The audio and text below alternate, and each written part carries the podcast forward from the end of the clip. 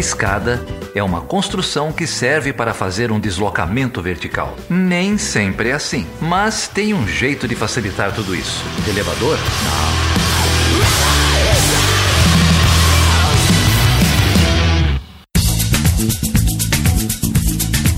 Seja bem-vindo e seja bem-vinda a mais uma edição do podcast Chutando a Escada. O meu nome é Felipe Mendonça. E eu sou Geraldo Zaran.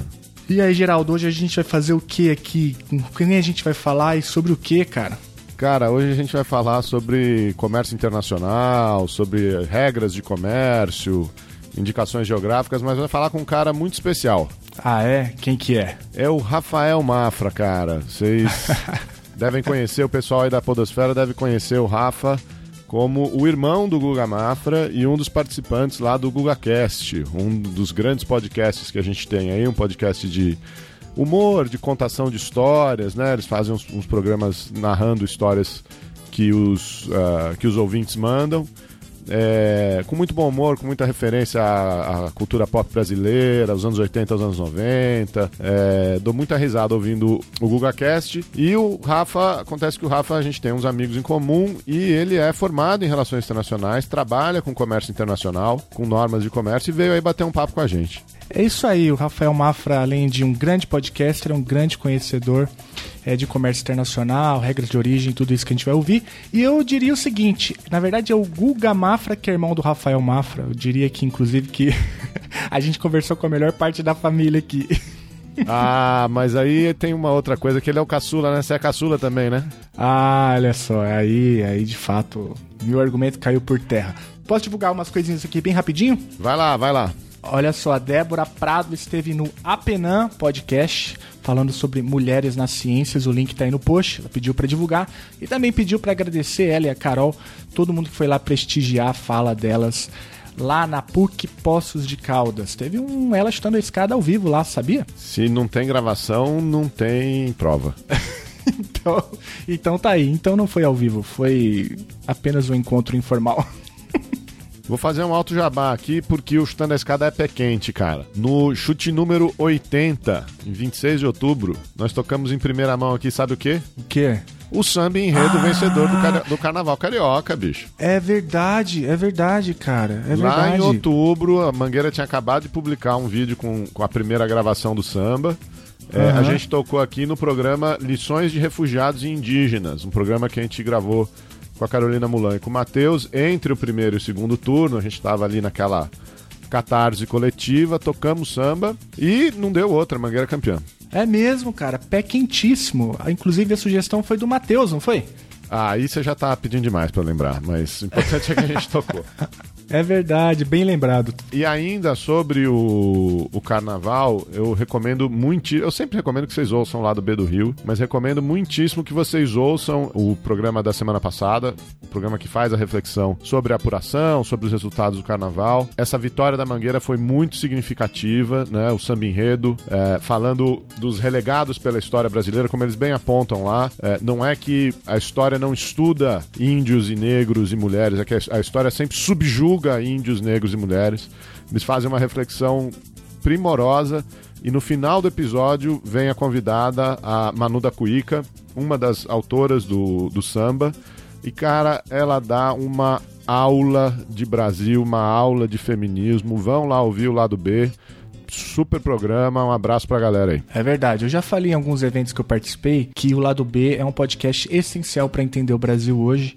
É, e parece que hoje, no dia da gravação desse episódio, aqui no Estando a Escada, dia 12 de março de 2019, eles também vão publicar um, uma edição urgente sobre essas denúncias e prisões recentes sobre o caso da Marielle Franco. A gente, quem conhece o Lado B sabe que eles eram muito próximos, né? É, da Marielle Franco. Então, quer entender o Brasil, a partir do lado B do Rio. Então fica aí a dica de um podcast maravilhoso. Então é isso aí. Se vocês quiserem falar com a gente, é, chutando a escada no Facebook, arroba chutando a escada no Twitter, chutando a escada no Instagram. Temos nosso e-mail, perguntas arroba chutandoescada.com.br. Temos camisetas agora na Mitou Camisetas, mitoucamisetas.com.br barra chutando a escada. Vocês podem ver lá alguns dos nossos modelos de camisetas. E se você puder contribuir com esse projeto, você pode fazer isso acessando chutandoescada.com.br barra apoio. É isso aí, gente. Vamos lá pro papo com o Rafa? Com vocês, então, Rafael Mafra.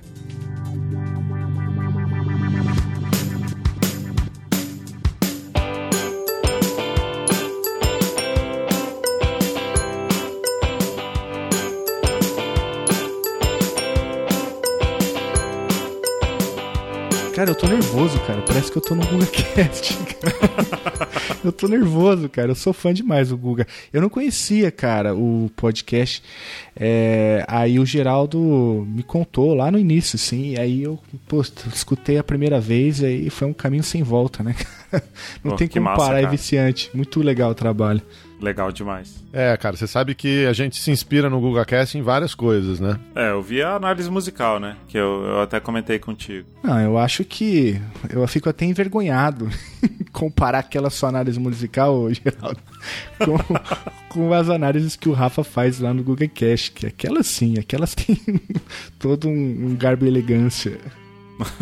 Vocês viram que saiu hoje o episódio de carnaval que a gente gravou on stage em São Paulo. Olha. A gente gravou num teatro, sabe? Vendeu ingresso, a galera foi e a gente gravou ao vivaço. Que legal, cara. Ah, não e sabia. Aí a gente colocou no ar hoje. Eu fiz uma análise musical ao vivo também. Foi, foi uma super experiência. Foi de um samba enredo? Foi de, do... Eu já fiz de samba enredo é, em outros carnavais.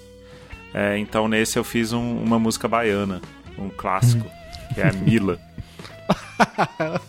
não, mas Mila já tinha rolado. Ah, não, tinha rolado Pequena Eva, né? Pequena Eva, é. Uhum, uhum. Pequena Eva é demais, né, cara? Que é um épico. É um é, épico, é. é um épico. Agora a Mila, Mila deve estar imperdível, cara.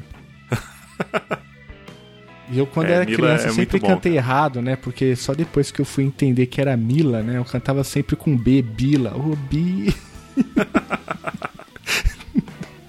é, mas por onde anda Netinho, hein, cara?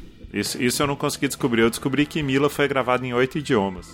Caraca. É verdade, cara. É verdade. Foi gravada, inclusive, por uma banda ucraniana, numa mistura de russo com esloveno. Puta, agora você deu um trabalho, porque eu vou ter que achar essa música para tocar aqui, cara.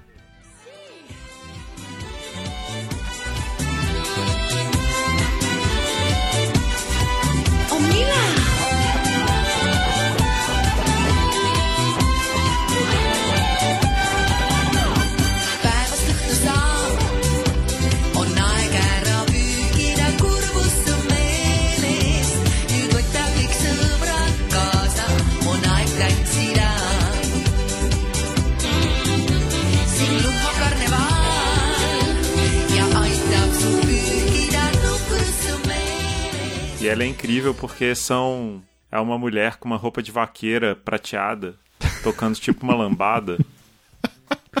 e cantando em esloveno. É espetacular, cara. É, é a, a, a globalização que deu certo. É.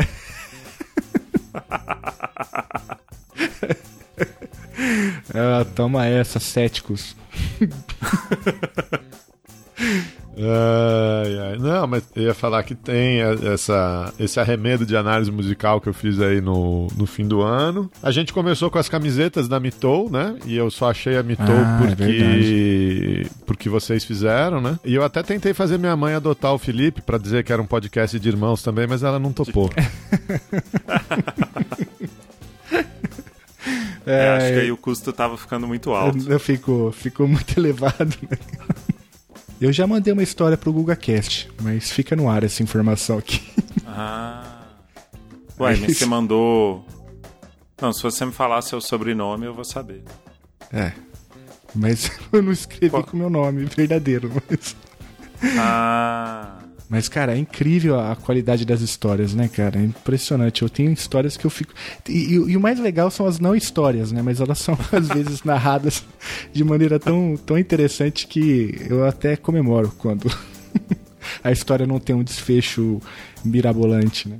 É, as histórias são histórias reais, né? De pessoas uhum. reais. Então, é, raramente o, o final é, é espetacular. Muito raramente.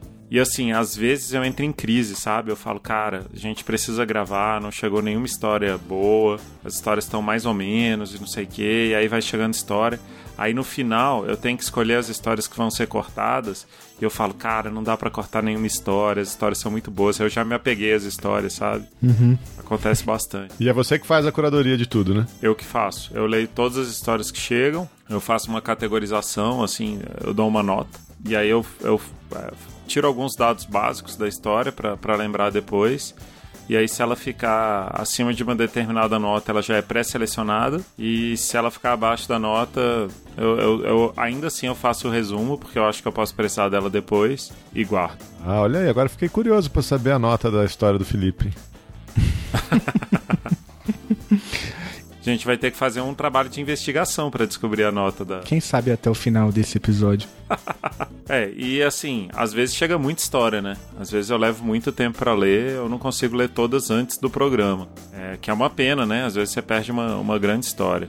A gente teve o, o nosso programa de maior sucesso ano passado, foi de animais de estimação. Puta, é, cara. aquele que fez todo mas... mundo chorar. É, esse Puta aí. que É esse aí. pariu. Exato. Nossa, Exato. cara. Mas, mas também já, tava, já era uma tragédia anunciada, porque nos episódios anteriores, o próprio Guga já falava, mas manda, manda a história pra fazer chorar. Tipo o Marley e eu. Eu falei, puta, esse episódio promete, cara. E dito e feito, né? Só veio paulada, uma atrás da outra. É, assim, muito triste. E só que veio muita história, porque as pessoas são muito ligadas aos seus animais de estimação, né? E todas queriam contar a sua história. Então eu levei quatro meses para conseguir ler todas as histórias que chegaram. O programa já tava no ar, você tava lendo história ainda. Tava lendo história há- por muito tempo, por muito tempo. Aí quando chegava os outros programas, eu lia as histórias para os outros programas e deixava em pausas de animal de estimação, depois voltava a ler para conseguir ler todos, mas li todas. Dá pra fazer mais episódios, então. Dá, essa dá pra quantidade fazer mais episódios. Mas aquele foi de lascar, cara. Aquele foi de lascar. Aquele lá não teve como não, não, não cair um cisco no olho. Foi. Eu consegui segurar bem a onda, fiquei com a voz embargada, mas segurei a onda porque eu tava calejado, que eu tinha lido uma história no grupo secreto, que nunca veio a público, e eu chorei muito, sabe, lendo, mas muito. E aí eu falei, não, na próxima eu não vou chorar. E aí eu, eu usei as técnicas de respiração pra segurar a onda, mas foi difícil. É, aquele programa foi muito bom. Vamos deixar aí a, a- a- o link do, do, do episódio no- na descrição.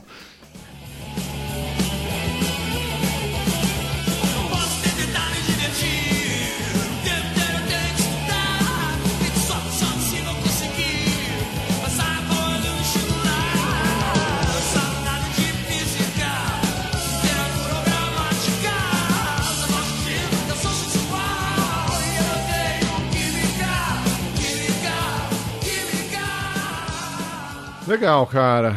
É, a gente te chamou aqui porque a gente é fã do GugaCast, ouve há muito tempo, recomenda para todo mundo, mas também porque você tem formação na área de relações internacionais, não é isso?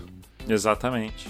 Sou formado em Relações Internacionais é, pela Universidade Católica de Brasília e eu tenho um mestrado em Relações Internacionais pela Universidade de Brasília. Eu acho que você já contou essa história num episódio. É, foi esse curso que teu irmão te inscreveu sem querer no vestibular? Como é que foi essa história aí? Teve mesmo a história assim. É verdade, é verdade. É, eu tinha uma amiga, uma. Ela, ela, na verdade, era amiga da minha irmã, depois se tornou minha amiga, uma amiga muito querida, que infelizmente faleceu ano passado. E, e ela fazia, ela, ela tinha feito, ela já era formada em relações internacionais. E aí eu tava naquela indecisão de que curso que eu ia fazer, conversei com a minha irmã, ela falou: Ah, Ana Paula fez relações internacionais, faz também. Aí eu falei, relações internacionais. Pô, pareceu demais. Eu não fiz nenhuma pesquisa, sabe? Eu só gostei, achei que devia ser interessante. Porque eu nunca fui um cara assim muito de é, é, me prevenir muito para as coisas e estudar, saber exatamente o que era, né? Aí eu achei interessante, mas eu tinha na cabeça também que eu queria fazer economia. E aí é, comentei com meu irmão, que, que é um pouco mais velho que eu, o Guga Mafra, o, o host do, do GugaCast. Comentei com ele e ele falou: Ah, legal e tal. Não deu muita opinião dele. E aí, não sei por que cargas d'água, eu tinha botado na minha cabeça que eu ia fazer para federal, que a gente chama aqui de UNB, para UNB, eu ia fazer relações internacionais. Ia tentar. E na, na particular, que é a católica, eu ia tentar economia. Quando devia ser o inverso, porque aqui o curso de relações internacionais é mais concorrido na federal. Então a lógica seria inversa, né? Tentar relações internacionais na, na, na que é mais fácil e, e, e economia, que era um, um curso que é menos concorrido na federal. E aí eu tinha decidido isso. E um dia meu irmão aparece em casa e falou assim: Ah, o pessoal da Católica tava lá no cursinho fazendo inscrição pro vestibular. Falei, ah, legal. Ele falou, eu fiz a sua. É mesmo, você fez? Aí ele fez. Eu falei, você fez para economia? Ele, ah, não, era economia. Eu fiz para relações internacionais. Aí eu falei, ah, tudo bem, não tem problema não. Tudo eu faço bem. relações internacionais. Porque ele tava no cursinho e você tava no, no terceiro ano, é isso? É, a gente, a gente fazia cursinho junto, assim. Ele, ele terminou antes o, o ensino médio, mas ele tava fazendo cursinho de novo para tentar mudar de curso, essas coisas. E aí eu não passei na federal, que eu tentei relações internacionais, mas passei na católica, que foi relações internacionais sem querer. E fiz o curso e adorei. Assim que eu cheguei no primeiro dia, falei, e aí, que aulas que, que tem aqui, né? Peguei a grade horária, aí vi que tinha lá era ciência política, introdução ao direito, introdução à economia. Falei, cara, esse curso é sensacional, cara. Que ótima escolha que eu fiz, ou que eu não fiz. E segui em frente. Você chegou aí pro curso sem conhecer a grade. Foi conhecer Sim. lá. Sim, exatamente. é, parece bem mais, bem, bem mais absurdo agora que você falou. Não, é, é um jovem explorando o mundo e as suas oportunidades, né, cara? E que ano foi isso, cara? Isso foi em 98. Rafael! o que mais aconteceu no ano de 98? Eu nem ouvi, cara. Eu fiquei tão empolgado. 98. Aí entra a musiquinha, né? Paraná, pá, paraná. Para, pá. E aí você contou, você contou essa história lá no GugaCast uma vez, mas você também contou uma história é, sobre concursos públicos, né? Há pouco tempo. sobre É, o Ronald. McDonald e concursos para isso? Era Ronald McDonald? Sim, é, eu fiz, fiz um, um concurso público, tinha uma redação, eu tinha estudado bastante, assim, eu tava, tava realmente bem preparado, assim, bem preocupado, queria passar. Estudei por, por meses e tal. Minha filha tinha acabado de nascer, estudei empurrando o carrinho, sabe, com uma mão, estudando com a outra. E aí chegou no dia, chegou a prova e a prova ela tinha um tema que eu nunca tinha visto na vida, nunca tinha ouvido falar. É, é, a palavra não, não pertencia ao meu vocabulário, sabe? Não é, não é que ela não pertencia que eu não usava, assim, eu nunca tinha visto aquela palavra, que era sobre implementação de políticas públicas, e ele falava do modelo top-down, que eu conhecia, o modelo bottom-up, que eu conhecia também, e o modelo interativo iterativo. Eu nunca tinha ouvido a palavra iterativo, sem o N.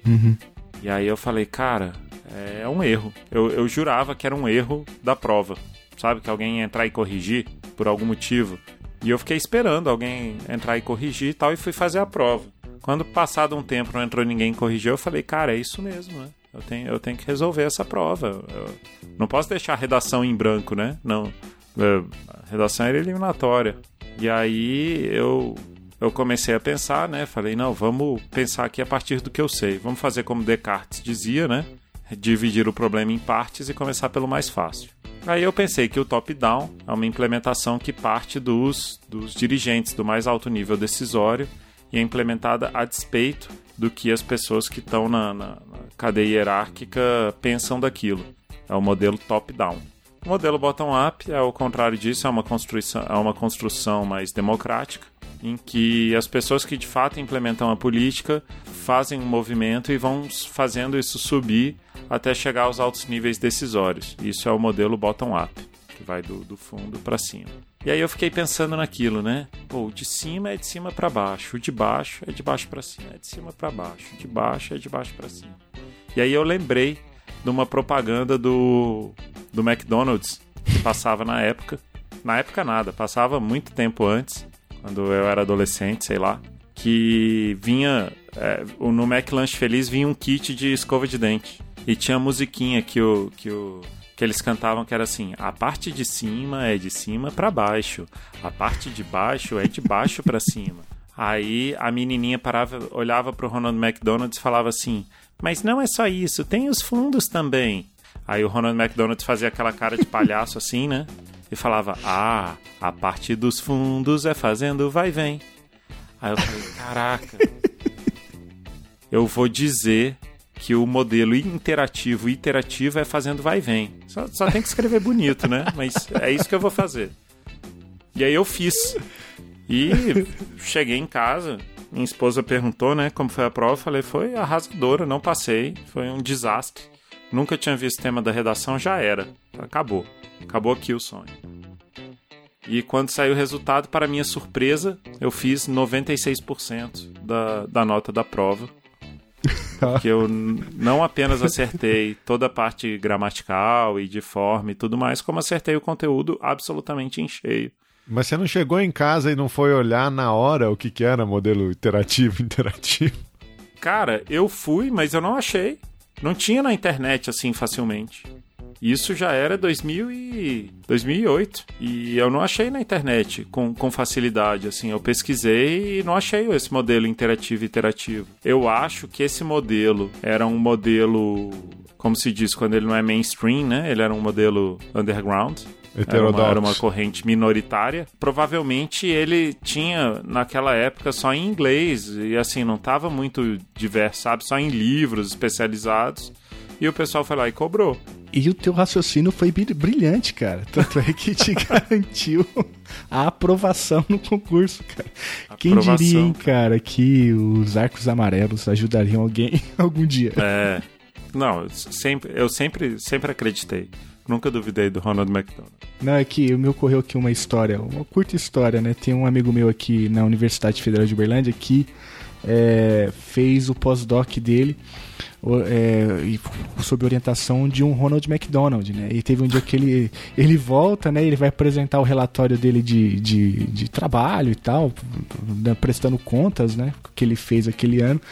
E aí, cara, quando ele falou, não, porque o meu orientador, o Ronald McDonald, cara, eu me mordi por dentro pra, pra quinta série não dominar meu corpo, cara. Mas, mas eu fui o único, eu olhava pra, pro lado, assim, ninguém, ninguém tinha sacado. Ninguém tinha reação, É, todo mundo é, era ninguém maduro. tinha reação, todo mundo era maduro. Eu falei, nossa, eu sou o único que, que sou gaidó. Aí, uma piada infame, né?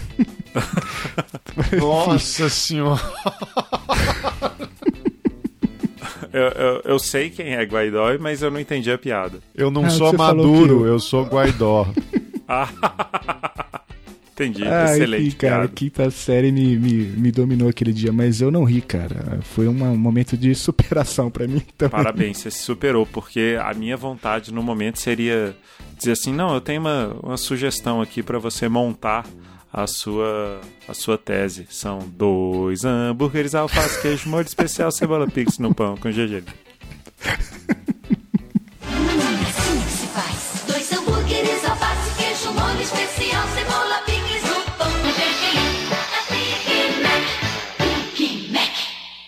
Mas eu tô. Eu pedi pra você recontar essa história aí, cara, porque eu queria saber se foi esse concurso o concurso do seu atual cargo que você não conta pra ninguém. Então, cara, você sabe que é um mistério, né, o que eu faço. Porque, na verdade, eu acho que é suficiente dizer que eu sou um burocrata. Eu trabalho no escritório respondendo e-mail e fazendo reunião. Então, é basicamente isso que eu faço. Funcionário público. Sou funcionário público, mas burocrata, público e privado é a mesma coisa, né? É um cara que, que trabalha, vai pro escritório e, enfim, responde e-mail, fala no telefone às vezes, cada vez menos, e faz reunião. Então é basicamente isso que eu faço.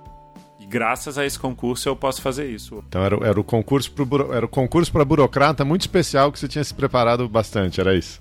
Exato, exato. Porque, assim, eu gosto de ser burocrata, mas eu precisava receber um salário, né? Não, faz todo sentido. Agora, me contaram que esses nossos amigos em comum me contaram que esse seu cargo de burocrata tem, tem um pouco de glamour também, né? Diz que você viaja, fala línguas estrangeiras. Então, eu participo de algumas reuniões internacionais, mas na verdade é só uma extensão da questão burocrática, né? Eu, eu participo de reuniões burocráticas aqui e elas se expandem internacionalmente, mas são iguais, assim, são, são chatas. Sempre que eu posso, eu olho o WhatsApp durante a reunião. É assim. Entendi. Afinal de contas, onde tem mais burocracia no mundo que em Bruxelas, né? Onde tem mais? Exato, os caras são os mestres, né? Porque eles se inspiraram no- no- nos franceses, né? A, a grande escola administrativista brasileira é baseada toda no, no modelo francês. Lá eles têm a ENA, que é a Escola Nacional de Administração Francesa. São super burocratas, assim. Quando você vai a, a Paris, no Ministério da Economia deles, Cara, é um prédio gigantesco, assim, é um complexo de prédios, assim, é um, é um lugar muito grande. Sabe que se, se você der uma volta correndo, é, é, você você vai ficar cansado? É, é isso. E aí eles exportaram isso. Os, o- a União Europeia tinha essa decisão, né, de, de montar o seu esquema burocrático com base nos alemães, nos ingleses ou nos franceses. Aí eles montaram com base nos franceses. Felizmente não foi com base nos italianos.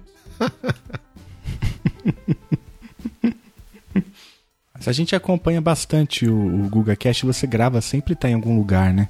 É, Agora a gente já sabe que você é funcionário público. A gente já sabe também que é um mistério, né? Tem toda uma mística por trás do teu, do teu cargo, mas é, dá pra se falar que você é um especialista em comércio exterior? Não, não sou, não sou um especialista em comércio exterior, mas como eu é, é, sou formado em relações internacionais, eu sempre trabalhei nas áreas internacionais das burocracias, sabe? Com, Uhum. com um intervalo aí de uns 5, 6 anos que eu, que eu trabalhei mais, mais focado na área social, eu trabalhei sempre em área internacional. Então eu acabo que sou um burocrata especializado em questões internacionais, mas não pelo cargo. O cargo é de burocrata. Entendi. Legal, mas vamos, vamos explorar então mais um pouco o seu conhecimento de burocrata aqui, né? Sim, vamos lá. Você tem De trabalhado carimbos. com... tal. De carimbo. de, de reuniões pra planejar outras reuniões. Sim, Aliás, aliás o, o carimbador maluco é outro clássico do, do GugaCast, né? A análise. sim, sim. É, é, é, é, na verdade a análise musical que eu mais gostei de fazer foi a do Carimbador Maluco, né? Justamente porque ele era um burocrata. E porque ela tem uma mensagem escondida por trás que eu levei muito tempo pra perceber. Eu ouço essa música desde criança. E um dia eu, eu percebi que essa música era sobre burocracia, né? Que o cara é um carimbador e ele fala que tem que ser selado, registrado, avaliado, rotulado se quiser voar. E, e antes eu achava, eu tinha uma crença ingênua de que ele era maluco porque ele exigia muitas coisas para as crianças voarem, né? E aí depois eu pensei bem e, e, assim é muito razoável você cobrar algumas coisas para uma espaçonave, né? Você não faz uma espaçonave e voa com ela pelo espaço sem, sem ter um registro, sei lá, na NASA ou na, É, sei lá, na. na ANAC. Entendeu? Você tem que ter um registro. Você não voa sem registro. Você não pega um avião e voa sem registro. Então, por que, que para ir para o espaço você ia sem ser registrado, é, é, carimbado, avaliado e rotulado? Você precisa de tudo isso. E aí, no final da música, o Raul Seixas fala assim: Mas olha, vejam só, já estou gostando de vocês. Aventura como essa eu nunca experimentei. O que eu queria mesmo era ir com vocês, mas já que eu não posso, boa viagem até outra vez. E aí eu percebi que, na verdade, nessa hora ele ficou maluco. Porque ele queria ir junto. Não, porque ele deixou as crianças irem só porque ele gostava delas. Mas não é isso que um burocrata faz. O burocrata cumpre o que está escrito. E, e, e não apenas porque está escrito, mas ele cumpre o que está escrito porque é o correto. E, e ele estava correto antes. Aí, aí ele era o carimbador correto, ou o carimbador weberiano. No momento que ele, que ele deixou as crianças irem só porque ele gostou delas, que é você deixar uma paixão afetar o seu serviço, ele se tornou um carimbador maluco. Cara, faz todo sentido. É, é, Raul Seixas enganou a todos nós o tempo todo. É, é. Tinha uma mensagem oculta ali, Geraldo. É. Entendi. E quem sabe não foi essa, essa música a grande inspiração pra eu me tornar um burocrata? Porque eu ouvi desde pequenininho. Ah, é? Você era fã, cara? Eu era fã, eu assisti. é, é, Essa música era do, do Plunkt Plact Zoom, né? Uhum. Um especial que passou na Globo. Eu assisti no dia que passou. Tava lá de pijaminha no quarto da minha mãe, perninhas cruzadas, esperando passar Plunct Plact Zoom. Então, desde então, eu ouço essa música. Cara, impressionante. Eu tô impressionado, cara, com, com essa tamanha revelação bombástica. E também, diga-se de passagem, cara, é, eu acho que o Google e o Rafa são as duas pessoas que mais conhecem de televisão no, no Brasil, que está no mundo, cara. É impressionante. As pérolas, né, cara? Toda vez tiram do- lá do fundo do baú. Muito bem, cara. Parabéns. Eu tô convencido do argumento. Muito obrigado. O... Mas você não fica emitindo licença pra voar, né? Que Seria muito legal se fosse isso. Não é esse o tipo de burocrata que você é. É, a- abrindo mais o jogo aqui, atualmente eu trabalho com algumas outras questões. É, nos últimos dois anos eu vinha me dedicando mais a questões de propriedade intelectual, especificamente, é, e questões é, atinentes a regulamentos técnicos. E mais recentemente eu, eu- eu ampliei um pouco essa gama e aí eu trato também de medidas sanitárias e fitossanitárias e da parte de sustentabilidade. Eu, inclusive, eu vi o, o programa de vocês sobre... é, que falava da questão da, da exportação de carne de aves para a Arábia Saudita. Ah, tá. Eu vi com bastante atenção, conheço a Tainá, que falou no programa. Hum, Foi, foi bem interessante, assim, foi, foi uma... Vocês conseguiram dar uma boa explicação sobre como funciona o mercado de, de, de carnes sem, sem ir num passo a passo, né? Assim, sendo investigativo, perguntando como que acontece, como que vai. Foi Uhum. bem interessante. não, foi, foi bem legal de fazer. Mas então, cara, você trabalha com, com também com, além de propriedade intelectual, com, com barreiras técnicas. Barreiras técnicas e barreiras sanitárias, que são diferentes, né? É, não, eu ia só fazer um comentário. A gente já fez alguns programas sobre comércio aqui, é, mas todos esses temas que o Rafa tá, tá mencionando são é, regulamentos que giram. Por isso que você perguntou do comércio antes, né, Felipe? Porque são regulamentos que giram em torno de é, questões comerciais, né? É, de questões de, de regulamentação de fluxo de comércio, de acesso a mercados. É, tem lá a aplicação dos, dos princípios de não, não discriminação e tratamento nacional, quer dizer, é, são. E aí você vai explicar melhor do que, que você está tratando, né, Rafa? Mas a gente tem alguns regulamentos multilaterais que são mais ou menos permissivos é, ao- aos tipos de requerimentos que os estados podem pôr em cima é, de produtos, né? É, e a maneira como isso tem que ser aplicado é, de maneira não discriminatória, ou seja, do mesmo jeito para todos para todos os estados que fazem que fazem parte do sistema. né? É, então são, são regras de comércio, né? É, Sim. Então, só para deixar claro para o ouvinte que, que esses temas estão circulando em torno de um, de um, de um mesmo centro aí, do, do, do comércio. mesmo centro que são as regras de comércio, é verdade. Bem, bem resumido. 5, 4, 3, 2. Parem! Espera aí. Onde é que vocês pensam que vão? Hã? Hã? Plutiplax um não vai a lugar nenhum. Plutiplax um não vai a lugar nenhum. Tem que ser selado, registrado, carimbado, avaliado, rotulado se quiser voar. Se quiser voar, É, pra lua taxa é alta, pro sol identidade. Mas já pro seu foguete viajar pelo universo é preciso meu carimbo dando sim, sim, sim. O seu Plutiplax um. Mas vamos lá, vou- vamos começar com, com uma escorregada que a gente deu aqui, que eu dei, eu acho, né? As, a- eu, eu vou escorregar de novo. São as denominações geográficas que você estava mencionando outro dia no, no GugaCast? Então, é, eu falei sobre, sobre essa questão. É, eu chamei de indicação geográfica, que é o nome que a gente no Brasil, na, lei brasileira, e é o nome que está no, no acordo de propriedade intelectual da OMC. Nome, o nome mais preciso e genérico seria indicação geográfica. Com ele você abarca tudo. Eu acho que denominação geográfica, embora não exista com esse nome, pelo menos dá para entender. Mas quando vocês falaram disso no programa é, em que vocês citaram essa menção do, do GugaCast, vocês chamaram de regras de origem. E regras de origem, sim, é uma coisa completamente distinta, né? É outra coisa. Não, então vamos lá. Você estava falando de, se eu não me engano, é, de champanhe e, e outras bebidas e da Sim. indicação geográfica. Então vai lá, manda. ver. Pois é, existe a regulamentação internacional a esse respeito, que é o, o Acordo de Propriedade Intelectual, que o pessoal chama de TRIPS, que é a sigla em inglês. E ele coloca que um dos direitos de propriedade intelectual que existe, portanto, uma abstração, né, mas, mas também um direito, é, são as indicações geográficas. As indicações geográficas seriam a- aqueles, aqueles produtos que têm uma relação com o lugar onde eles são produzidos. Eles têm características típicas relacionadas à origem geográfica daquele produto. Então, pode ser de várias formas. Assim, você pode ter o, o, o exemplo que o pessoal gosta muito de citar é do queijo Roquefort, né? Que o, o queijo Roquefort ele, ele vem de uma, de uma região chamada Roquefort na França e nessa, nessa região eles tinham um fungo específico que dava no queijo e dava aquele sabor para o queijo. Então a, a característica geográfica, né, que era a presença da, daquele fungo, era o que dava a característica especial do queijo Roquefort.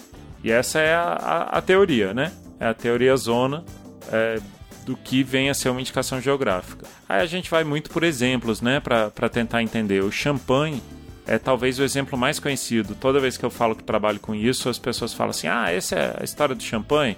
É a história do champanhe. O, o champanhe é talvez uma das, das indicações geográficas mais antigas, mas ele também é um exemplo de um produto que se tornou genérico, né? E, e depois deixou de ser. Porque as pessoas chamavam qualquer espumante de champanhe. Vocês lembram disso? Sim, sim. Isso é, é- é da nossa infância e adolescência, quando você ia. Quando, quando você via o, o- o Ayrton Senna estourando um- uma garrafa lá no pódio, você falava, o Ayrton Senna tá estourando um champanhe. Você não falava que ele estava estourando um espumante. Sim, Né? claro. E só que aí a, a União Europeia, principalmente a, a, a União Euro- os países da União Europeia primeiro, né, e depois a União Europeia como um coletivo, eles decidiram que seria uma boa política pública você incentivar essas indicações geográficas genuínas, né? Você indicar que um produto vinha daquele lugar.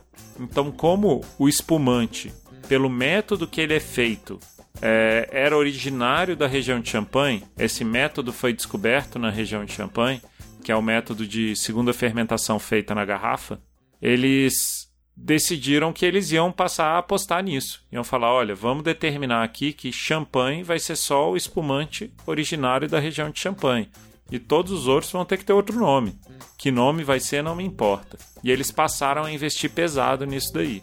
E assim, isso começou na França, na Itália, Espanha, Portugal e foi se expandindo e a, e a União Europeia, a partir do, do, do Tratado de Maastricht, em 92, começa a fazer isso de uma maneira mais sistemática.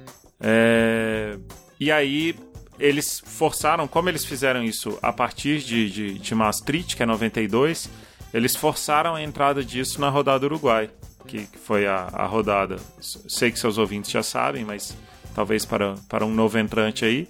A rodada Uruguai é, foi, foi o momento que culminou na, na criação da Organização Mundial do Comércio. Foi uma rodada que durou oito anos e que chegou a um monte de regras, como, como o Geraldo dizia, uma série de regras.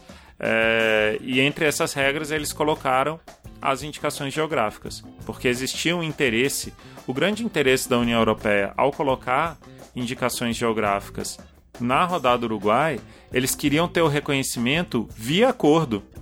Entende que, que não aconteceu? Eles queriam falar assim: bom, já que a gente tem o champanhe, vamos colocar aqui que todo mundo reconhece que o champanhe só pode vir da França. E aí eles criaram uma regra que levasse a isso, só que acabou não funcionando exatamente dessa forma, porque os países mantiveram a sua prerrogativa de fazer isso nacionalmente. Então, embora todos reconhecessem que eles deveriam implementar um sistema em que se reconhecesse quando há uma indicação geográfica, eles fariam isso caso a caso, o que significa que o consórcio que cuida do champanhe lá na França teria que vir no Brasil, teria que ir nos Estados Unidos, teria que ir na, na- no Japão, entrar no escritório de propriedade intelectual ou de, de propriedade industrial e pedir para que o champanhe fosse reconhecido como uma indicação geográfica. Então, o que os europeus queriam fazer é pegar lá uma lista de produtos que eles tinham e é, colocar no acordo a, a categoria, né? Indicação geográfica e junto com a criação dessa categoria de, desse conjunto de normas, colocar lá a lista de produtos deles. Olha, vocês vão reconhecer que isso existe, vão reconhecer que tudo isso aqui, champanhe, é, presunto de Parma, queijo de é, queijo parmesão, roquefort, não sei o que, Roquefort. são produtos exclusivos dessas regiões. É, eu acho que eles nem tiveram a ideia de colocar os nomes já, já de cara, porque isso só vai surgir nas negociações da União Europeia mais recentemente, de 2010 para cá. Mas eu acho que eles esperavam que com essa regra eles conseguiriam emplacar isso no mundo todo com muito mais facilidade. E, e agora virou, quer dizer, essa o- o- o- os regulamentos da OMC e o TRIPS em particular já reconhecem isso, né? É, e os signatários também, essa, essa possibilidade de você é, registrar, reconhecer indicações geográficas, mas agora é o que você falou, né? Então, o reconhecimento está se dando produto a produto, né? O, É. indicação a indicação. É, por exemplo, o champanhe é uma indicação geográfica no Brasil, né? No Brasil ele foi, foi reconhecido pelo INPI, ele entrou com o processo, fez o processo todo, e a partir daí se estabeleceu que no Brasil só poderia se chamar champanhe aquele produto originário de champanhe. Mas no Brasil ainda ficaram algumas exceções. Ficou uma exceção é, de uma vinícola específica no Brasil que já produzia champanhe desde 79 e dessa forma eles conseguiram na justiça o direito de manter o nome champanhe, que foi a Peter Longo. É, e os produtores brasileiros, de maneira geral, conseguiram manter o nome Método Champenoise, para mostrar que era um espumante feito com o método que se faz o champanhe, que era o método Champenoise. E esse direito ainda é, é reconhecido no Brasil. Tanto o direito da Peter Longo como o direito de qualquer produtor de fazer um espumante, um vinho espumante com, pelo método Champenoise e colocar isso no rótulo. E o que está em negociação é, hoje em dia, né? É, seja nos plurilaterais, seja na, no- no- nesse acordo do Mercosul e União, Europeia? É o, é o reconhecimento Então. automático de, de uma, uma autoridade de, intelectual, de, intele- de propriedade intelectual é, no outro país? O que, o que é que está que tá em negociação? Então, o que, que acontece? Eu acho que depois de muitos anos, a- a- essa política de indicações geográficas na União Europeia ela foi crescendo muito. Hoje a União Europeia tem mais de 3 mil indicações geográficas. 3 mil. O Brasil, para vocês terem uma ideia, tem 56. É, E aí a, União Europeia, no- nos seus acordos, eu acho que ela percebeu que ela podia levar essa política um passo além. Ela podia é, colocar, quando ela estivesse negociando, colocar o reconhecimento das indicações geográficas per se, o nome da indicação geográfica. Foi uma ideia que eles tiveram e pelo poderio que representa a União Europeia em qualquer negociação comercial, eles acharam que tinham grandes chances de emplacar e eles estavam certos. Então, os países com os quais eles negociavam passariam a reconhecer uma lista de nomes. Eles iam apresentar uma lista de nomes, aí você ia ter lá esses aí que você mencionou: champanhe, presunto parma, Pays d'Oc, conhaque, é, Roquefort, Gorgonzola, Bordeaux, Barolo, todos. É, Brunello de Montaltino, Montepulciano d'Abruzio, todos esses. Eles iam colocar esses nomes e iam falar assim: olha, no momento que a gente assinar o acordo, você reconhece esses direitos aqui. E se você pensar, pensa comigo agora, é muito estranho. Porque você está reconhecendo um direito privado num acordo público. É a mesma coisa que você reconhecer uma patente num acordo comercial ou um direito de autor.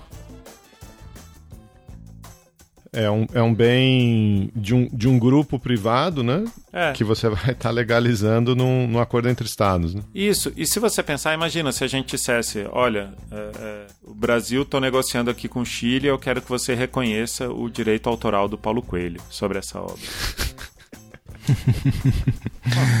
É, Não faz sentido nenhum. Ou essa patente aqui, olha, eu, eu, eu desenvolvi o BINA, né? Sempre o caso clássico de, de, de coisa que foi desenvolvida no Brasil e nunca foi patenteada. Eu desenvolvi o BINA e eu quero que você patenteie ele aí nos Estados Unidos. via acordo. Eu vou fazer um acordo que vai prever redução tarifária, que vai prever regra de origem, que vai prever um monte de coisa, e entre elas que você reconhece essa patente aqui. Põe lá o número da patente, 0061456. É muito estranho, né? É. Mas, é, bom, você você é um professor de relações internacionais, você, você pode, pela, pela teoria realista, facilmente dizer quem, quem tem mais poder consegue emplacar mesmo coisas esquisitas, né? É, e nem, nem só pelo realismo, né? Tem também outras teorias. Porque isso daí deve vir ju- justamente de uma lógica interna ali, né? De pressão, de lobbies, né? De grupos organizados que acabam fazendo o movimento um bottom-up, né? Na formulação É. de uma política pública. E, e acabam tensionando para que é, né, a União Europeia haja de uma determinada forma. Então, o realismo ajuda, mas também... É, quando, outras. quando eu, eu participo dessas negociações, o que sempre me vem à cabeça, eu participei de muita negociação no Mercosul também. Tem mais de 18 anos que eu participo de reuniões no Mercosul. O que sempre me vem à cabeça é o jogo de dois níveis do Putin. É isso aí. E ele coloca, né, que existe um nível que é o nível estatal e existe um nível abaixo, é, que, é o, que são os privados daquele país que também negociam entre si sem a intermediação do Estado. E eu acho que é isso que você falou, vem de uma pressão do- do- dos agricultores europeus. E, na verdade, quando você fala de jo jogo de dois níveis do Putin aplicado à União Europeia, tem no mínimo três níveis, né? É, tem um Tem os nível... privados de cada membro, os membros e a União Europeia como um- Aham. um, terceiro ator, uma terceira camada de, de atores. E, e é isso, eles, eles vão se. se eles, eles medem forças por isso daí e, e acabam trazendo uma política, que era uma política interna da União Europeia, de incentivo à criação, manutenção e preservação dos direitos das indicações geográficas, e eles colocam isso daí é, pro, pro nível internacional. Eles conseguem impor. O negócio é tão sério de indicações geográficas na, na União Europeia que mesmo a Corte de Justiça Europeia ela é pró-indicações geográficas. Então tem vários exemplos de, de casos em que eles foram é, favoráveis a quem detinha indicação geográfica. É, um exemplo é, muito curioso existe uma bebida à base de maçã da França que chama Calvados, que a gente chama de Calvados, mas ela chama Calvados. É, um- é uma bebida, tem uma indicação geográfica e tudo mais, é conhecida. Aí uma cidade na Finlândia, chamada Verladen, resolveu fazer uma bebida à base de maçã também. E aí eles resolveram chamar essa bebida de Verlados. Veja bem, era a cidade de Verladen. Então os Aham. caras tinham o direito de fazer uma bebida chamada Verlados, né? Porque ele lembra muito mais o nome da cidade do que o Calvados, da França. Sim. E o consórcio de- do, do, do Calvados entrou com uma ação na, na, na Corte de Justiça Europeia e ganhou a causa. Os caras tiveram que mudar o nome, porque o nome deles evocava, e essa palavra é importante para discutir é, política de indicações geográficas na UE hoje em dia. Essa palavra evocava Calvados, então eles não poderiam usar. Verlados Cal Calvados. Aí É, cancelou. cancelou. Os caras tiveram que mudar e já fazia sucesso, já tinha anos, já tinha um nome e tudo mais, e os caras tiveram que mudar de nome.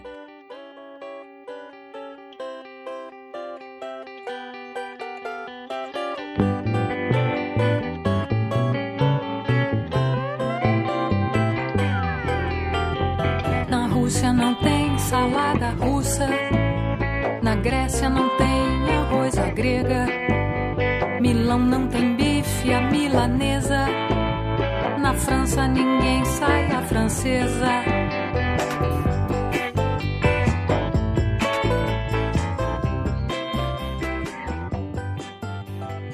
Mas voltando aqui, voltando a- ao caso da União Europeia. Então a União Europeia começou a colocar isso nos acordos delas. Esses acordos recentes com o Canadá, com o Japão, tem essas listas?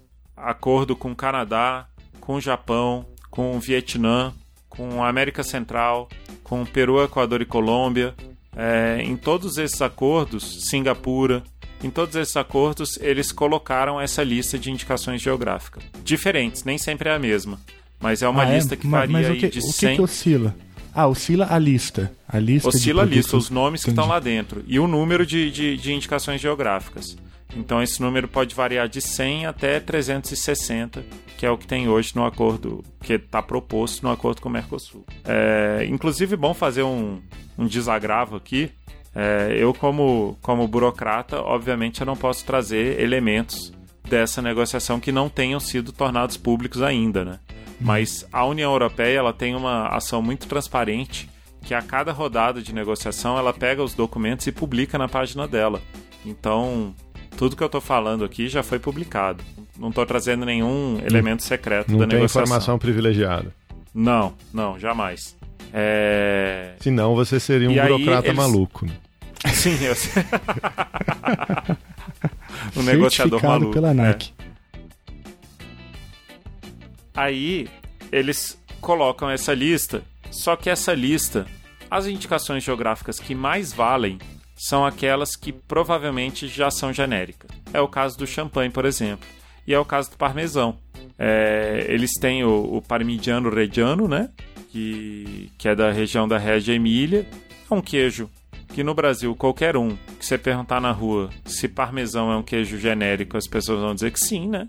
Que não, ele não vem da Parma ou da Regia ou de lugar nenhum. As pessoas acham que é só aquele queijo fedido que vem no, no saquinho. E, e é justamente esses que a União Europeia quer mudar o jogo. Ela quer que eles passem a ser reconhecidos como uma indicação geográfica e que nenhum outro nome dentro do território que o reconheceu pudesse evocar esse nome. Então teria a pausa, teria a, a proibição de você utilizar o nome parmesão, por exemplo, porque parmesão lembra parmigiano. E aí cai o parmesão e cai o tipo parmesão também, né? cai o parmesão e cai o tipo parmesão. O, o uso do, do tipo ele é, ele, é, ele é muito comum no Brasil, mas em outros, outros países não é. Então eles não veem isso muito como uma solução. E tem é, é, essa questão que você falou do tipo, você foi bem preciso na sua pergunta, que imagino que você conheça bastante. É, o acordo TRIPS ele faz uma distinção. Ele diz que quando é um vinho ou um espumante você não pode usar tipo, mas quando é um queijo ou um presunto ou uma cerveja você pode. O TRIPS faz essa diferença. E então hoje, se a gente reconhecesse hoje pela lei brasileira e com o TRIPS em vigor no Brasil, e a gente reconhecesse o Parmigiano Reggiano como um queijo tipicamente da Itália, a gente ainda assim teria o direito de chamar de queijo tipo parmesão. Você foi muito feliz na sua colocação. Mas a União Europeia coloca isso nas regras que quando eles querem reconhecer o queijo é, parmigiano re- reggiano, eles querem dizer assim, olha, e além de você reconhecer, você vai abdicar de usar o tipo. Porque eu sei que o TRIPS deixa, mas aqui, como a gente está assinando aqui esse acordo, você não vai mais usar. E aí você falou, né? É, 300 e tantos produtos na lista de negociação com, com o Mercosul, é, mas isso já tem. é, já tá- listas similares já estão valendo é, com outros acordos, né? Em, o- em outros plurilaterais, né? O impacto, Exatamente. o impacto disso no sistema é que vai ficando cada vez mais difícil você resistir, né? É, Exato. porque à Exato. medida que os outros atores vão aceitando é, essas regras, elas, elas podem não ter sido negociadas multilateralmente, mas de fato a, a aplicação delas vai é, se tornando multilateral. E aí, num, num, num médio prazo, a hora que você trouxer isso de volta para o OMC, eventualmente, para o regime multilateral, você vai enfrentar muito menos resistência, né? É, os É. europeus vão enfrentar muito menos resistência porque os outros países que poderiam é, concordar com isso, muitos deles já cederam é, bilateralmente. Né? Exato. Precisamente isso. E porque, porque assim, o que eles querem é justamente ir fechando o cerco, como está colocando, com um objetivo duplo. O primeiro objetivo seria esse que você colocou muito bem. Você vai mudando a regulamentação internacional bilateralmente, passo a passo, até que todos os atores relevantes já tenham aquela regra colocada para si. Esse, esse é um dos objetivos. O outro objetivo é você impedir que um país que não celebrou um acordo com você consiga exportar aquele produto para os países que celebraram um acordo com você. Então, para dar um exemplo, para não ficar tão etéreo, Quem você acha que é o maior produtor de parmesão do mundo? Os Estados Unidos. Os Estados Unidos, exatamente. E eles produzem um queijo que chama queijo parmesan, né? Em inglês, que é o, a maior produtora é a Kraft, né? É um queijo que vem numa embalagem verde assim, e ele, ele não tem esse sabor forte como, como o queijo parmesão brasileiro. É, ele é muito mais suave e também é, é, é um queijo em pó, né? E você joga aquilo lá no, no- na sua massa, na, na sua carne, tempera com aquilo ali. E é muito vendido, é muito vendido nos Estados Unidos. Aqui no Brasil é pouco vendido, mas ele é muito vendido no mundo todo. Então o que, é que eles querem? Se eles vão fechando acordo com cada um dos países, dizendo que você não pode permitir que outro queijo se chame parmesão, os Estados Unidos não pode vender para esses países mais. Que eles vão, E aí eles, eles vão matando a craft pouquinho a pouquinho. Exatamente, eles vão sufocando, né? Eles vão, vão, vão cortando os, os canais de transmissão e depois eles falam: olha, agora parmesão é só com a gente. Agora é, é curioso, existe um livro que eu não consegui ler esse livro todo porque ele é um livro em italiano. É, e eu não, não leio italiano. né? Então eu joguei uns pedaços dele no Google Translator só para pegar a ideia geral, é, mas não consegui ler o livro todo. Em que ele fala que todas as indicações geográficas são uma farsa. Mas qual que é o núcleo do, do argumento? O núcleo do argumento é que elas são um construto social recente, que nem sempre ele bate com o que era antigamente. Então ele diz que, por exemplo, o queijo parmesão, como ele era produzido na, na, na região da Regia Emília, ele não era uma peça de 40 quilos, como ele é hoje, ou de 20 quilos. Ele era uma peça bem menor, de, de, de 5 a 10 quilos. Ele tinha uma casca preta em volta, e não essa casca amarelada que tem hoje o, parmesão. E, e ele tinha é, parâmetros de, de, de, de umidade e de dureza que eram diferentes do queijo parmesão de hoje. E o que ele fala é que quem produz esse queijo igual ele era produzido naquela época é o estado de Wisconsin, nos Estados Unidos. E o parmegiano reggiano, ele só está montado no nome, entendeu? Então eles alegam que muitas da- das indicações geográficas são, na verdade, falsas. Né? É, é- é uma tradição recente que você traveste de uma tradição antiga e, e impõe isso para criar um monopólio. Porque se você pensar, o que a indicação geográfica faz de fato é criar um monopólio de um produto, né? Na verdade, Ele é criar é, um monopólio embora- de, uma marca, né? É, é criar um monopólio de um nome, porque você ainda pode vender o mesmo produto com um nome diferente, né? Ele, ele não está proibindo você de usar um método de produção, ele está proibindo você de evocar aquela marca, não é isso? É, ele tá. tá o, se usou o nome marca, é um nome interessante para entender o que é uma indicação geográfica, porque existe uma figura no direito brasileiro e em alguns outros direitos, que é o da marca coletiva, que é muito parecido com o da indicação geográfica, só que ele não tem necessariamente essa, essa ligação é, é, com características físicas daquela, daquela região geográfica. Então, como acontece hoje, né? Você tem, é, é, por exemplo, essa, digamos, um queijo Golda Holland. É, é- é um queijo que só pode ser produzido na Holanda, Golda Holland. Aí eles têm um consórcio, o consórcio é o dono dessa, dessa indicação geográfica, e você tem que cumprir determinados requisitos para você poder vender o queijo e chamá-lo de Golda Holland. Então você pode é, entrar no consórcio se você for daquela região. Aí o primeiro requisito é fazer parte de uma região geográfica.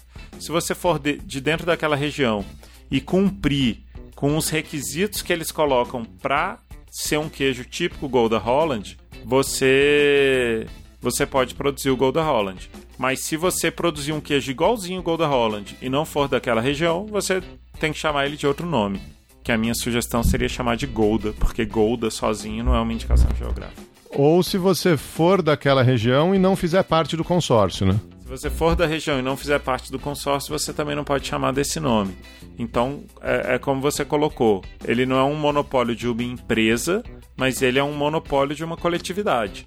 E você. É, é como champanhe, né? Antes qualquer um podia produzir champanhe, e hoje, é, no Brasil, a, a Peterlango pode, mas, mas tirando essa exceção, ninguém mais pode fazer champanhe. Então, se você falar assim, não, hoje eu vou tomar champanhe, eu não quero qualquer espumante. Aí você vai ter que comprar o champanhe da França. E é, é curioso porque ele vem em acordos de livre comércio, né? E ele não libera o comércio, na verdade, ele restringe mais. É, esse é um movimento interessante, né? É, porque acho que isso que você falou faz parte de todo o pacote TRIPS, né? Que eles vêm dentro de templates de acordos de comércio, a princípio para liberalizar comércio, mas ele, ele aponta numa, numa direção oposta, né? No sentido da restrição é, de um, um uso de uma determinada marca por, por conta de, tu, de tudo isso que você falou. E aí eu me lembrei do, do, do livro que você leu, né? O livro italiano o, que você teve que traduzir ali no Google Tradutor, que, que problematiza essa ideia da identificação eh, geográfica. E se a gente dá um passo atrás e coloca o TRIPS todo, né, também dentro dessa mesma lógica, tem muitos outros autores que questionam toda a lógica da propriedade intelectual, né? Se você dá mais vários passos atrás, tem alguns autores que questionam toda a lógica de propriedade, né? Sim. Mas é, é- mas a, a- é interessante como que esses templates de comércio têm essa, essa, essa via de mão dupla, né?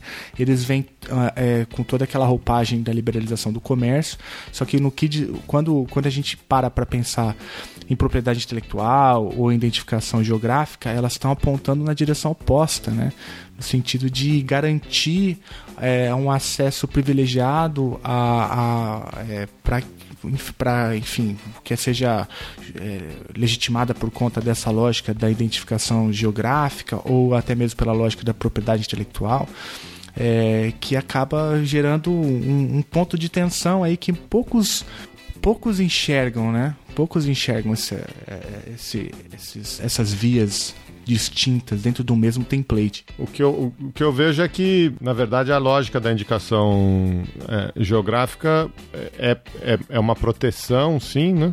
Mas ela também cria, ela tenta criar valor, né? Onde antes não, não existia. Ou, ou, quer dizer, é, a hora que você limita a competição, você limita o uso do nome, você também está dando uma chancela de qualidade no seu produto, supostamente, ou, ou- enfim, pelo menos em- em- simbolicamente, né? Simbolicamente você está dando uma chancela de qualidade no seu produto é, e você cobra mais por isso, né? É, então também acho que também É. tem esse, esse elemento aí de criação de valor, de proteção de valor. Né? Tem, tem. Ele é interessante mesmo. É, na verdade, ele está por trás de toda, de toda essa política pública que a, que a União Europeia fez. Tem, tem uma, uma questão de você agregar valor à produção agropecuária, manter o homem no campo. Então, eles, uma das formas que eles, que eles criaram de fazer, que eles criaram para fazer isso, foi a indicação geográfica. Então, eles investiram forte nisso daí e, e parte da crença de que isso, isso realmente vai acrescentar.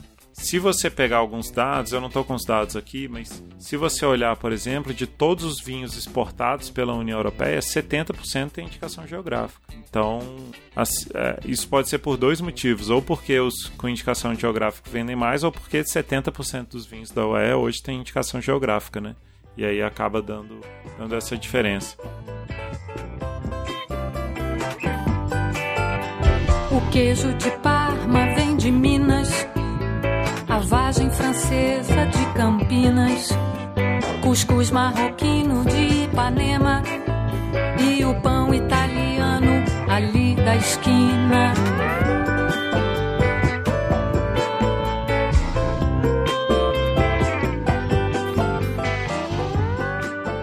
Eu queria trazer um, um exemplo aqui. Numa das vezes que eu fui a Bruxelas, uma das primeiras vezes, lá tem um parque que chama Mini Europa, que, que fica perto do Átomo, que é, o- é um dos, dos, dos monumentos mais famosos de Bruxelas, que é um átomo gigante. E, e lá tem, tem tipo uma, uma mini Europa de maquete, sabe? Das capitais da Europa. Mais ou menos como o mini mundo de gramado. É, assim, uma maquete bacana. Aí eu fui lá, vi as maquetes e dentro do, do, do- desse parque tinha uns jogos pra você jogar, mas era jogo, jogo para criança, sabe? Aí eu falei, não, vou jogar os jogos para criança, eu sou estrangeiro, eu posso. E aí um dos jogos você você chegava lá e falava assim: tente adivinhar é, que que característica da União Europeia, eu não lembro qual era a palavra, mas é, é, que aspecto da União Europeia está nesse produto. Aí você ia lá e botava assim: aí, primeira dica é um presunto muito saboroso. Aí, segunda dica é um presunto da região de Parma. Terceira dica é, é um presunto maturado por 12 meses. Aí você ia lá e clicava, né? Presunto de Parma. Aí vo- você acertou. É uma indicação geográfica do presunto de Parma. É um Inception da, da, da indicação geográfica, é isso? Cara, é, é lavagem cerebral, não tem outro nome. Os caras crescem. Se você vai visitar Bruxelas e vai num joguinho desse, você cresce achando que indicação geográfica é, é, é, o- é- é o que garante a qualidade do produto. Não são outros, outros aspectos. Eu até acho que indicação geográfica é muito bom e sou favorável, defendo, principalmente as indicações geográficas brasileiras. Mas não é a única forma que você tem de agregar qualidade no produto, né? É, esse é um ponto importante, porque mesmo a lógica dessa de agregar valor, considerando que, por exemplo, um template de acordo é, plurilateral ou bilateral de comércio vem no sentido da liberalização, né? É, portanto, é, tem ali toda uma lógica por trás que pressupõe que a competição é benéfica né, para o comércio internacional e tudo isso. É, mesmo a lógica do, do- da, agrega, da agregação de valor, ela, ela é um pouco. Ela gera um ruído nesse argumento liberal, né? Ela está apontando numa direção oposta, né? Mas eu, é interessante como isso é visto como naturalidade, até mesmo pelos ultraliberais, né? É, é só esse ponto que eu, que eu queria destacar naquela, naquela minha fala. Mas você citou agora, Rafa, o, os, os produtos brasileiros que têm a identificação geográfica, né? É, Você já mencionou em um determinado momento da conversa que não são tão numerosos quanto os da União Europeia, mas tem aí produtos importantes também, né? É, eu queria falar sobre eles mesmo. Que bom que você trouxe esse assunto. Porque as, as indicações geográficas brasileiras, elas é, naturalmente não têm a mesma história, o mesmo desenvolvimento que as indicações europeias, que são padrão aí no mundo. E tem uma legislação é, sui generis também, específica, para isso daí. Aqui no Brasil, as indicações geográficas, elas se dividem em dois tipos. Eles têm a denominação de origem e a indicação de procedência. A indicação de procedência, ela só implica que a, aquele produto se tornou é, é, famoso por vir daquele lugar, ou aquele lugar se tornou famoso por fazer aquele produto. Então é a, a reputação é, que, que determina que você vai ter uma, uma indicação de procedência. Então ele é quase uma indicação geográfica, só que ele não tem um componente geográfico, porque ele não precisa ter aspectos relacionados àquilo ali. É, então a gente pode dar um exemplo, é, não sei, é, de cafés. O café, dependendo da altitude em que ele é plantado, ele vai ter um sabor diferente. E aí você vai considerar isso uma denominação de origem. Agora, se é só uma coisa conhecida pelo, pelo savoir-faire, pela, pela forma de fazer aquele, aquele produto naquele lugar, então ele, ele pode pedir, é ele que solicita ao INPI, ele pode pedir que seja reconhecido como indicação de procedência. E aí aqui no Brasil a gente tem ah, algumas, algumas indicações geográficas que, que já são é, bem conhecidas e que de fato trouxeram é, por, por um motivo ou por outro, uma agregação de qualidade, uma agregação de valor aí. Eu citaria é, as, as cachaças, né? A gente tem a cachaça de Paraty, a cachaça de Abaíra e a cachaça de. Agora me esqueci qual era. A de Salinas, né? Claro, é a mais famosa. Salinas, Abaíra e Paraty. A gente tem é, cafés de, de, de regiões diferentes. Tem o café da Serra da Mantiqueira, a gente tem café do Cerrado Mineiro, tem, tem café da Alta Mogiana. Então, assim, são, são, são produtos assim que, que têm o seu reconhecimento de, de qualidade, né? Eu não estou dizendo que as outras que eu não citei aqui não tem, mas esses são, são bem conhecidos. E tem um, por exemplo, que é o do Vale dos Vinhedos, que é o é, para vinho, né? É, vale dos Vinhedos, que muita gente considera que para fazer a indicação geográfica e formar esse consórcio, eles tiveram que aperfeiçoar os seus métodos de produção e, e, definir quais seriam os seus métodos de produção, né? padronizar os seus métodos de produção. E acabou fazendo um vinho melhor. E aí esse vinho passou a ser mais vendido e vendido por um preço mais alto. Então, é, não é que você necessariamente atribua o fato de que, ah, porque é da região do, do, Vale dos Vinhedos, mas você organizou a cadeia produtiva. E aí você passou a fazer um, um produto melhor. Então a, a, indicação geográfica ela tem esse, esse, efeito colateral, né? essa externalidade positiva. Que ele traz, o, o, ele padroniza a produção, organiza a cadeia produtiva, coloca os, os produtores para conversar e você acaba fazendo um produto melhor. Rafa, só, só esclarece de novo. É, na legislação brasileira, você tem. É, os, os, dois termos que você usou é uma indicação de procedência. Isso, e denominação de origem. Denominação de origem. É. E, e qual deles que é equivalente à, à indicação de origem do, do, do regulamento internacional? A indicação geográfica. A denominação de origem é o que é mais parecido com a indicação geográfica, porque ele, ele se correlaciona com os atributos específicos da, da região geográfica onde ele se origina. E a procedência, então, é, é algo mais frouxo, a, a, mais fluido. Só não tem um elemento geográfico, não é? É, ele não tem um elemento geográfico, ele tem um elemento da reputação. A gente tem até casos no Brasil Aí você pode falar assim: ah, beleza, então eu não, não tô interessado em produtos que tenham indicação de procedência. Mas é, a gente tem o Vale dos Vinhedos, por exemplo, ele é reconhecido como indicação de procedência pelo INPI. Mas porque eles pediram dessa forma? Porque ele tinha todas as características para ser uma, uma indicação geográfica. Então, na verdade, o que vale é o teste de provar o produto mesmo. Você prova, vê se ele tem aquela característica que que te agrada aquela característica própria e tá valendo. Porque a gente tem muitas muitas indicações geográficas no Brasil que são apenas indicações de procedência, mas que tem é, que tem que tem uma ligação geográfica, mas eles acabaram não fazendo esse pedido quando eles foram fazer é, o, o, pedido da indicação geográfica no INPI. Mas aí a, a indica...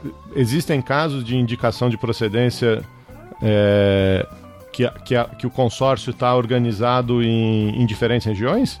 É, não, não. Ela tem que ser sempre uma, uma região contígua. Pode ser uma região maior. Então a gente tem, por exemplo, a Cajuína do Piauí. Piauí está do tamanho de um país, né? É, mas você tem ali a delimitação da área geográfica de onde pode vir a Cajuína do Piauí. Então, para receber o selo Cajuína do Piauí, ele tem que vir de, de dentro de um dentro de um ele tem que ser do consórcio para ter esse direito e para ser do consórcio ele tem que estar numa área geográfica delimitada. O Cajuína não é indicação de procedência? Agora eu estou na dúvida. É uma indicação de é, procedência. Ah, tá, mas mesmo assim ali tem que Mesmo tá... assim, ele é de uma, de uma área geográfica de uma área específica. geográfica, entendi. Embora ele não tenha, a, a questão é, ele vem de uma área geográfica específica, mas ele não tem parte das suas características atribuídas à região. Uhum. Entendi, entendi. Tá. É... E quando a gente vai projetar isso, então, quando o, o, o governo vai fazer uma lista é, de negociação, entra o quê? Entra tudo? Entra só denominação de origem? Entra é, indicação de procedência? Então, a, a gente, por enquanto, a gente só tem lista apresentada para a União Europeia. Nas outras negociações que o Brasil está fazendo, é, é, existe um interesse manifesto de, de, de, apresentar uma lista, mas isso não foi feito ainda. E no caso da União Europeia, foi apresentada a lista inteira: as, as denominações de origem e as indicações de procedência. 56 ao todo, Rafa? É, na lista que eu achei aqui rapidamente na internet tem 53, mas, mas eu, eu, eu tenho bastante certeza que já, já foram aprovados outros. Mas essa lista está atualizada só até 2000. Não, tá perfeito.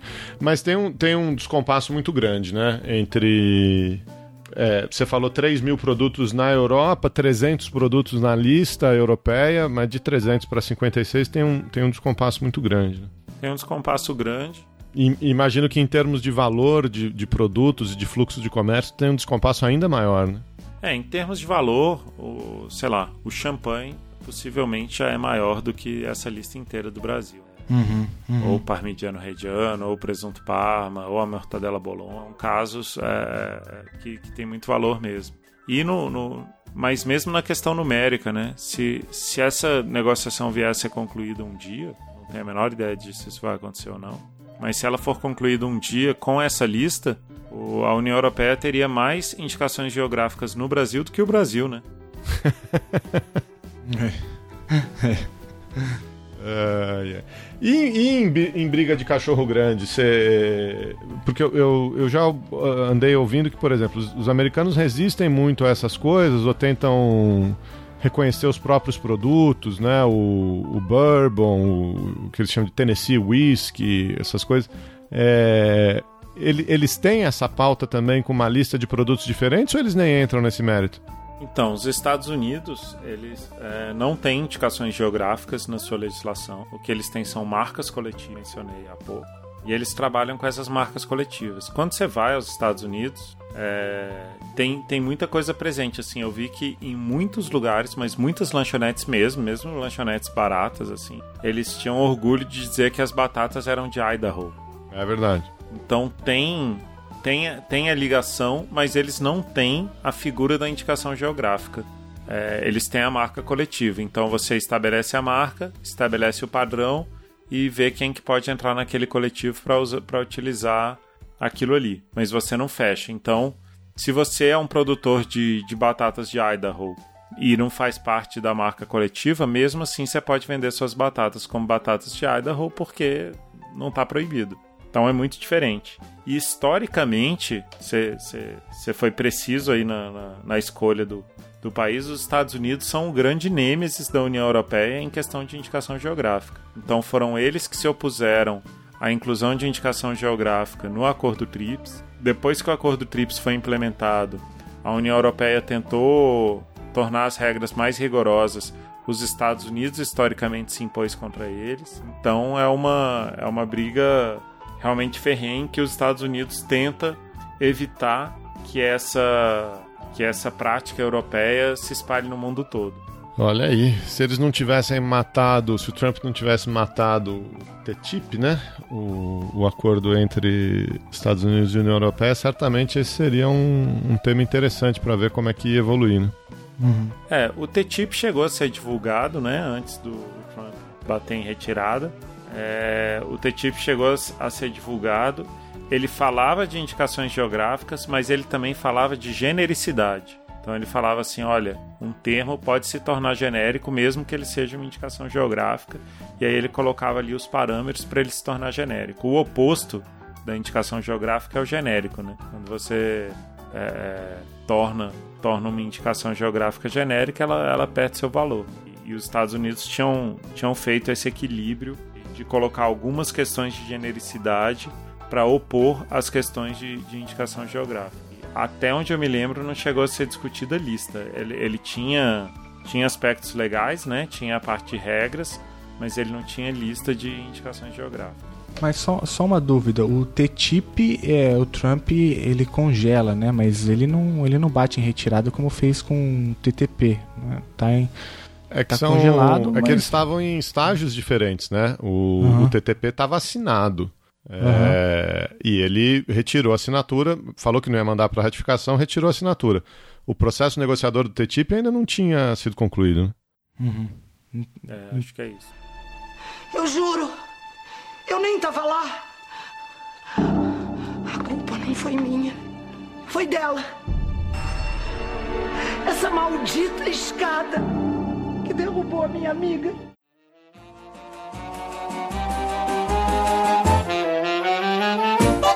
Eu quis trocar a fechadura do barraco, que o meu trinco estava fraco, dando sombra pra ladrão. Mas me disseram pra trocar a fechadura, é preciso a prefeitura dar licença ao cidadão. Em vista disso, redigi meu petitório e juntei o papelório que exigiam no guichê. Folha corrida, certidão de casamento, de batismo e nascimento, reservista e APC.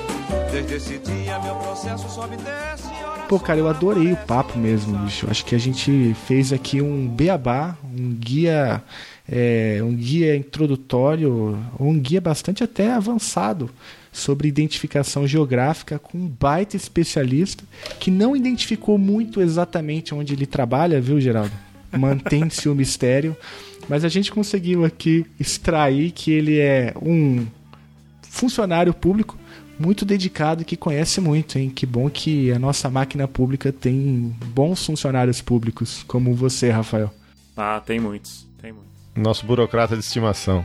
É, e É, já que eu, eu, eu gosto de chutar algumas escadas, né? Enfim, a gente vive tempos onde o servidor público é visto com maus olhos. Então aí fica também essa, esse meu chute de escada, porque a gente tem excelentes profissionais pensando, representando o Brasil, enfim, pensando sobre essas questões todas. Eu acho, se, se você me permite, é, é, no, no sentido original de chutar a escada, né? Lá do, do Shang, em que você Uhum. percorre um caminho e depois você corta esse caminho para que ninguém mais percorra, falar mal dos, dos servidores públicos é um clássico, né?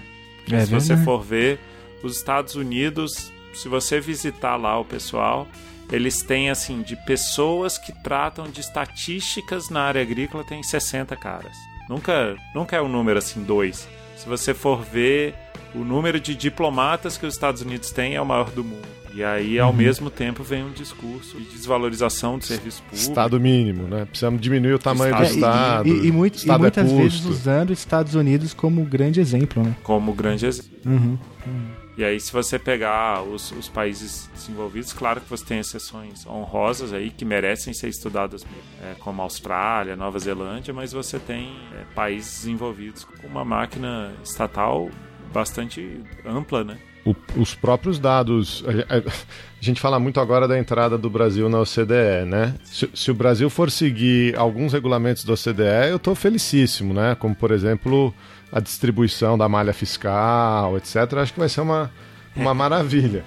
Mas é, um desses estudos que, que eu já vi algumas vezes é que é, o tamanho do Estado brasileiro em termos de arrecadação pode ser um dos maiores é, do mundo. Agora, em termos de funcionários por habitantes, a gente está longe de ser um país com, com grande número de, funcionários, de funcionários públicos. É, tem, tem muitos parâmetros aí para serem colocados, muita desinformação. É, é, é claro que tem que ser debatido, eu sou a favor do debate, tá? porque a máquina pública bem ajustada, funcionando bem, número correto de funcionários. Eu acho que, que muitas vezes o próprio cidadão quer uma presença do Estado. Eu não estou dizendo isso como motivo, claro, não, não é isso que deve basear uma, uma, uma definição dessa, dessa monta, mas você vê que, que muitas vezes é intrínseco na cultura. Eu lembro uma vez, teve um show aqui em Brasília, ao lado do, do Museu da República, e o palco caiu. E não machucou ninguém, tudo bem, o palco caiu, ou, ou machucou ferimentos leves. E aí alguém perguntou assim, né, nos comentários, falou assim, cadê o, o Estado que não regulamenta isso, que não tá fiscalizando? Você fala assim, porra, cara, você defende um Estado mínimo e você quer que toda a estrutura é, montada seja fiscalizada previamente, aí depois você reclama que o cara não vem fiscalizar, que é muito difícil. O que, o que não deu para fazer o show porque não deram, deram uma licença, então tem que não afrouxar uma ou não sei o quê. licença. É, então assim, tem. é, tem é, eu acho que existem argumentos dos dois lados, mas precisa racionalizar a discussão. Pelo menos na minha visão, o Estado é, é um mal necessário. É, não, não sei se eu diria nem que é um mal. Agora, eu acho que ah, nesse sentido, aí a discussão não é sobre um Estado grande ou pequeno, né? É sobre um Estado eficiente, né?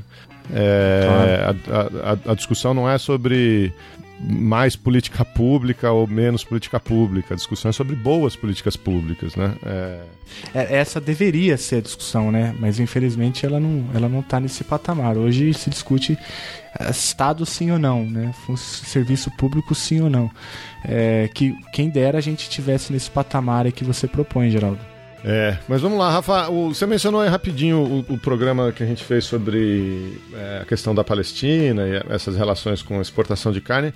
Você sabe que o, o- governo brasileiro, você sabe melhor do que eu, né? Tem uma postura bastante agressiva é, em relação à abertura de acesso a mercados, né, para carne brasileira, seja Sim, carne de sim. carne de, de boi, carne de frango. É, me perguntaram aqui se isso tem alguma coisa a ver com é, a sua capacidade pessoal de comer quantidades absurdas de carne por refeição.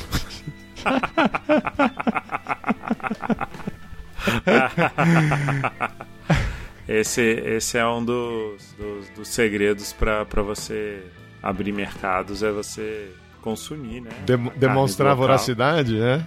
Demonstrar veracidade. E aí, se, se, não, tô dizendo que acontece, né? Mas se você chegar num lugar e no cardápio estiver dizendo que aquele pedaço de carne tem um quilo, você pode pedir esse pedaço de carne e comer ele inteiro numa refeição só.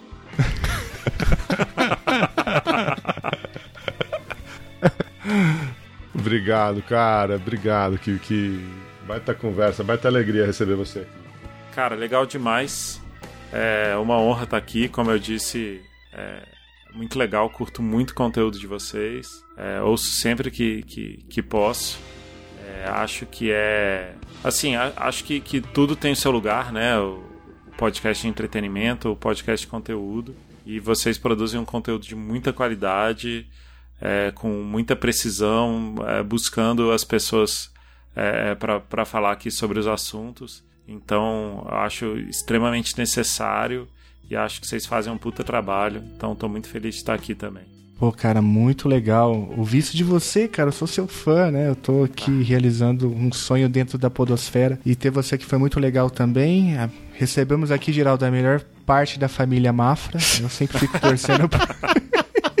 Eu sempre fico torcendo por você naqueles joguinhos. Uma vez você levou seu pai ou sua mãe, né? Foi. Uma coisa. E eu ficava torcendo Tim Rafa aqui, ó. Toma essa, Guga. Isso aí.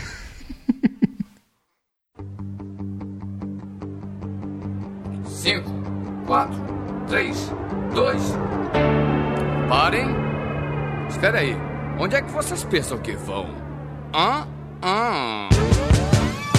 Plutiplactizum não vai a lugar nenhum. Plutiplactizum não E a minha história preferida sua, Rafa, eu não vou me lembrar agora do nome da personagem principal, mas foi quando você foi visitar um apartamento com a sua, com a sua companheira, cara. Aquela história é muito boa. Cara, aquela história é impressionante mesmo. É, Ai, contar aqui Deus. rapidinho pro, pros ouvintes pra gente fechar. É, eu, eu tava procurando apartamento e fui num, num prédio e o porteiro me falou: Não, tem um apartamento aqui que é especial. E aí eu falei: ah, Tá bom, já tô aqui, né? Vou olhar. Quando eu cheguei lá, a pessoa não, não foi abrir a porta, ela deixou a porta aberta e ficou esperando é, é, a mim e a minha esposa dentro da cozinha, sentada na, na mesa da cozinha, de roupão, maquiada, assistindo uma parada bizarra na televisão. Era uma mulher que é, que estava grávida e, e- e a ecografia mostrava que era um anjo, sei lá o que que era. E aí ela falou, olha que interessante, não sei o que e tal. E eh, eu fiquei olhando aquilo meio sem acreditar. E, e aí ela foi mostrar o apartamento pra gente. Um quarto tinha bolsas, milhares de bolsas, centenas de bolsas, sei lá, 200 bolsas. E ela perguntou se a gente queria comprar uma bolsa. E aí minha esposa muito sagazmente respondeu, não, olha só, agora a gente tá um pouco dedicada a olhar o apartamento e tal. Depois ela foi mostrar pra gente o quarto dela, que tinha uma, uma banheira que ficava na varanda. E ela falou assim: essa banheira ela tem luzes psicotélicas. Psicotélicas é muito bom, cara. E aí a, gente ficou muito chocado imaginando aquela senhora, era uma senhora, cara, era uma senhora mais de 60 anos, é, é, acendendo as luzes psicotélicas lá com seu roupão e sua cara maquiada. Não que, que ela não tenha direito por ter 60 anos, mas é, era inusitado, né? Não era o que a gente esperava. E aí depois ela foi mostrar pra gente a sala, a sala tinha umas coisas assim de santo, um monte de coisa, é, é uma cortina pesada. E, e aí eu vi que tinha um quadro que era ela mesma pintada numa floresta. E, e meio que aparecia assim, sabe, o peito. Aí eu olhei assim e, e em seguida eu desviei o olhar, né, pra, pra não ficar olhando. Aí ela falou assim: essa pintura, ela é, ela é especial. Porque de onde quer que você olhe, parece que ela tá olhando pra você. É a, é a Mona Que Lisa. medo, cara. Que É. medo, cara. Aí eu falei, ah, legal. Ela falou, faz o teste. Anda em volta da mesa, olhando pro negócio. E a mulher tava com o peito de fora na, na droga da pintura. Aí eu, ah tá. Aí eu fui andar em volta da mesa, mas eu tava olhando pro chão, porque eu tava com muita vergonha. Aí ela falou assim: olha pra foto! Aí eu Olha levei pra... aquele susto. E aí depois que eu olhei, ela fez minha esposa olhar também, aconteceu igualzinho. Ela olhou pro chão e ela falou: "Olha pra foto". Ela olhou e falou: "Ah, é verdade, os seus olhos seguem, né? Os seus olhos seguem a pessoa". Ela falou: "Pois é, esse quadro é muito legal e tal". Aí a gente falou: "Tá bom, então obrigado, hein? É, eu te ligo, eu te ligo mais tarde". Ela falou: "Você não vai pegar o telefone?" Aí eu voltei, anotei o telefone rapidamente no celular. É, anotei como Dona Neuza, que é como a gente a apelidou. É, dona Neuza. E nunca mais voltei, né, cara? O difícil foi segurar o riso até sair da portaria. Muito bom, dona Tinha que ter Neuza. dado uma coça no porteiro também, né? Tipo, Pô, esse apartamento especial do presepeiro. É. porteiro. É, cara, você fala que é um especial apartamento porque especial. tem, uma, tem uma banheira na, na, na sacada, né, cara? na Então, sacada. É especial porque ele vem direto de um episódio de Além da Imaginação. a lugar nenhum. Multiplac Zoom não vai a lugar nenhum. Mas ora, vejam só, já estou gostando de vocês. Aventura como essa eu nunca experimentei. O que eu queria mesmo era ir com vocês. Mas já que eu não posso, boa viagem até outra vez. Agora o Multiplac Zoom pode partir sem problema algum. Pode partir sem problema algum. Boa viagem, o Multiplac Zoom Pode partir sem problema algum Pode partir sem problema algum